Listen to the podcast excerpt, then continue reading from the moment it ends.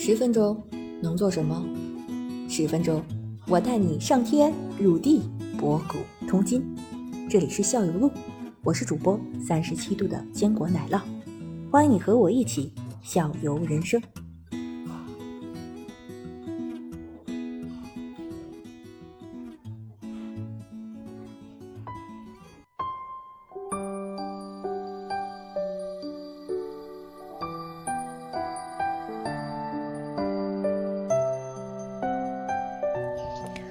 好的，那我们接着逛。哎，我们逛了这逛那这么久的话，逛刚才说的那些个地方，大概得得一上午了，是不是？那是不是得吃饭了呀？这不饿了呀？要是没带饭的话，这故宫里能吃饭吗？嗯，呃，是有吃饭的地方的。除了充了宫在建亭的附近就有餐饮设施。呃，在恢复体育之后，我们就可以继续按中轴线即呃外朝的三大殿：中和殿。呃，太和殿、中和殿、保和殿，嗯，内廷的后三宫、乾清宫、交泰殿、坤宁宫进行游览了。呃，三大殿呃是呃恢宏的建筑，我请大家留心的是，可以看看呃这些房子的屋顶。嗯，先说明一下，在中在中国的建筑中，屋顶的样式是多种多样的，比如无殿顶、歇山顶、重山顶。呃，硬山顶、团尖顶、鹿顶，呃，从其贵重程度上看是有严格的等级要求的。呃，顺序是呃重檐无殿顶，呃重檐歇山顶，重檐团尖顶，呃单檐无殿顶，单檐歇山顶，单檐攒尖顶，悬山顶、硬山顶、木顶，嗯，还有还有面 呃扇面顶、万字顶，嗯。飞顶等等，呃，呃，我的天哪，这么多呀！子欣同学，这也是屋顶的鄙视链啊，是吧？对对，我说又有一个鄙视链出现了，又来了。嗯，好，继续继续吧。嗯，因为三大殿的作用和重要呃程度不一样，所以他们的嗯屋顶也是不一样的。呃，太和殿是重檐无殿顶，呃，中和殿是团尖顶。呃，宝和殿是重檐歇山顶，呃，后三宫的屋顶建筑也不一样，呃，大家就可以自己去看一看了。好，这么多屋顶哈，我们都都没有听过，甚至有些字都很难就是识别这个顶，可能到了就看到这故宫介绍的时候都不知道怎么念。那这个房顶还有其他的学问吗？呃，还有很多吧，嗯，呃，当然还有。呃，就是这些屋顶上有很多呃人物，还有动物，呃，他们叫做吻兽，在宫里也比较的有趣。呃，屋呃脊兽是中国古代传统建筑放置在房屋、宫殿等房脊上的雕塑。呃，中国古建筑是一一条正。由一条正脊和四条垂脊组成，统称为五脊。呃，在五脊上安放六种呃人造的兽，合称为五脊六兽。据中国古书的记载，呃，在脊两端的兽叫做龙吻。呃，垂脊的五条兽分别是狻猊、斗牛、谢雉、凤、霞、鱼。呃，当然，分级别分高低，数量或多或少。就是我我知道这个，刚说那个无脊六兽的话，它好像是 就是咱北方或者说可能偏东北地区的，有人就这么说，它是什么概念？就是说，我们就这么说，我们家就这么说，嗯，对，它是就是说那那个什么狻猊啊、斗牛、谢雉，它那几个就是还是那个面目上挺凶，然后那种龇牙咧嘴那个状态，他就他这形容一个什么呢？好像就是那种凶神恶煞、龇牙咧嘴，然后表示一种就是特别难受啊、难受至极那种状态。所以我们经常说这种无鸡六兽的，对吧？咱咱这么说吧，叫无鸡六兽的。对吧？就说比如这人闲的无鸡六兽的，我们会这么说。就是就是就是一个难闲的难受的概念，抓狂的那种状态，是吧？对对对，闲受的概念。对对，就是原来是这么来的。对，好的好的。它是它是什么？它是你看，咱们咱们民间的房间就是一根儿，它那个屋脊是一根横的，那是个正脊，然后四个斜的就跟斜起来有有有五条脊，然后在那上面搭这些东西。所以，所以说它叫五脊六兽，就是把这几个包在一起嘛。它一个稳兽加四，再加五个那个，这个叫做有个脊兽嘛，有脊兽有稳兽，对吧？凑凑在一起的。嗯对对，以前也是上回在难受的时候，我就想到故宫的房顶子是这么来的。嗯，好的，嗯呃呃，另外脊兽的数量也决定了每呃栋建筑在紫禁城中的位置和地位。呃，嗯作为故宫的建筑之首，太和殿不仅呃独享屋顶形式最高规格的重檐五殿顶，而且叉脊上排列的脊兽十样俱全，天下无二。这展示着当时皇权至上的思想，同时体现了只有皇帝才配享受到十全十美待遇的观念。呃，嗯皇帝居住和处理日常的。呃，日常政务的乾清宫地位仅次于太和殿，用九个；呃，坤宁宫是皇后居住的寝宫，用七个；呃，妃嫔居住的，呃，居住的东西六宫用五个，某些配殿用三个，甚至是一个。嗯，越来越少了，嗯，也是等级观念的一个表现。对对，鄙视链这个屋顶上的这个小小动物跟这个等级又来了息息相关的，哎，又来了。好，哎呀，太和殿这屋顶上的脊兽都长什么样了？你刚才说有六种是吧？嗯嗯，在太和殿的屋顶呃屋檐的最前端有一个人物，他叫做齐凤仙人。呃，相传战国时齐闵王呃齐宣王之子齐闵王继位后，呃骄纵自大，致使呃君臣不和，内外呃内外树敌，终于引来了五国联军的讨伐。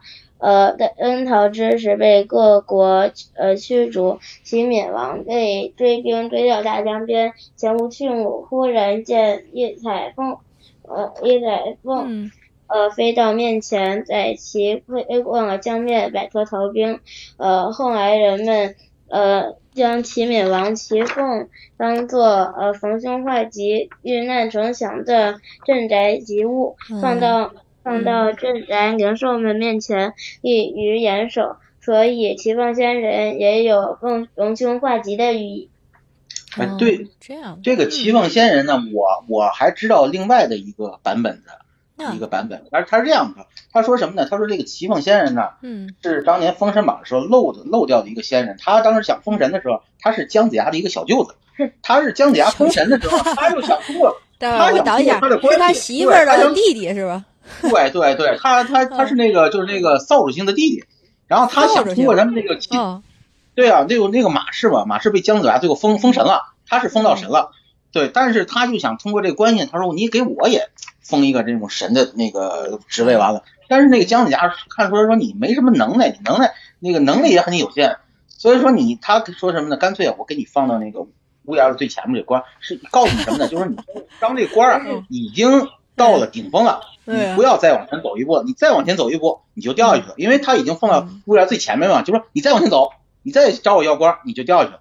呃，你就没有什么意思啊。他是这个，对他干嘛？就是说，人民群众就把这个东西放到这个物价最前面儿，除了他那种就是逢凶化吉的意思，还有一个意思就是说，你已经到前面边缘了啊，你已经无路可走了。他是给帝王那个种一种什么呢？就处世哲学的一种警示作用，就是不要那个就是适可而止，就就这样。还是留有余地是吧？不要再做所以说为什么要把它放到第一个？嗯嗯，第一个也是这意思，就是放到最前面，小一点，别别别别乱动了，差不多就得了。就这么个就就这么个意思，我是听到过这么一个版本。好，我们除了齐凤仙人之外，还有什么呢？还有应该还有很多很多脊兽，嗯。呃，除齐凤仙人外，还有十个脊兽，呃，脊兽，呃，古人把他们的顺序编了一个极为好记的顺口溜，嗯、呃，一龙二凤三狮子，海马天马六侠鱼，三泥蟹至九斗牛，最后行时像个猴。那请介绍一下这个，分别介绍一下这些脊兽的寓意，它是什么意思啊？嗯，这齐凤先生后边还有什么呢？嗯，后面呃意思是呃第一个是龙，呃象征帝王，呃皇帝称为真龙天子，所以龙是皇权的象征。呃第二个是凤，呃龙为凤，雌为凰，统称为凤凰，是祥瑞的象征，在旧时还比喻有圣德的人。呃，第三个是狮子，狮子座吼，群呃群兽设伏，嗯、呃，乃镇山之王，寓意呃，就寓意勇猛威严，在寺院中又有护法意，呃，预示佛法威力无穷。呃，下一个是海马，海马啊，亦亦称望龙子，呃，象征呃象征中中忠勇吉祥，呃，智慧与呃威德通天入海，畅达四方。第五个是天马。天马意为神马与海马均为古代神话吉祥的化身。天马行空，独往独来。呃，其呃将呃其形象用于呃奠基之上，有种呃傲视群雄、开疆扩土的气质。嗯。第六个是侠鱼，各种海中的异兽的传说可以喷出水柱，呃遇呃遇其兴风作浪，灭火防火。呃，下一个是狻猊，是龙生嗯龙生九子之一。呃，狻猊在古籍记载中是接近狮子的猛兽，能食虎豹。呃，亦是百呃威武百兽的帅从。呃，一说他日行嗯五百里，呃，信号信号烟火，呃，故香炉上面龙的龙首形。呃，装饰为狻猊，有护呃护佑平安意。呃，下一个是谢志，呃，谢志有神羊之称，呃，也叫做独角兽。呃，谢豸拥有东方的独角兽哈。嗯嗯，呃，谢豸拥有很高的智慧，呃，懂人言知人性，呃呃，因善于辨别是非曲直，力大无比。呃，古时的法官曾戴呃谢豸冠，呃，象征公正无私，又有压邪之意。第九个是呃斗牛，呃斗牛是传说中的穹龙五角，与阿鱼呃与侠鱼呃作用相同，呃一说其为镇水兽，古时曾在诶发生水患之地，所以牛镇之。呃，位于殿脊之上，有呃亦有镇邪护宅之作用。嗯，最后一个是行石，行石因排名第十，所以叫做行石。呃，因呃仔细看来，它是尊呃猴面人形的立像，呃背生双翼，手持金刚宝杵。呃呃，传说宝杵具有降魔的功效。嗯，样貌神似呃。样貌神似，《封神榜》中雷震子，呃，取呃取防雷避火的意思。嗯，十个都全了。嗯。哎，我第一次听说这个雷震子长得像个猴，这有关系吗？尖嘴猴腮嘛。啊，雷震子是尖嘴猴腮，就是唐时。唐时雷震子和猴三者的关系，我要研究一下。你要反反反着看，你要去看《西游记》的时候，他们介绍孙悟空的时候，说他像什么？他像一个雷公。他叫雷公嘴，哦，雷公就是猴，对吧？对呀，对呀，雷公嘴，他就说猴像雷公，那么这个雷震子当然又像猴了，对呀，互相这互相像嘛，对吧？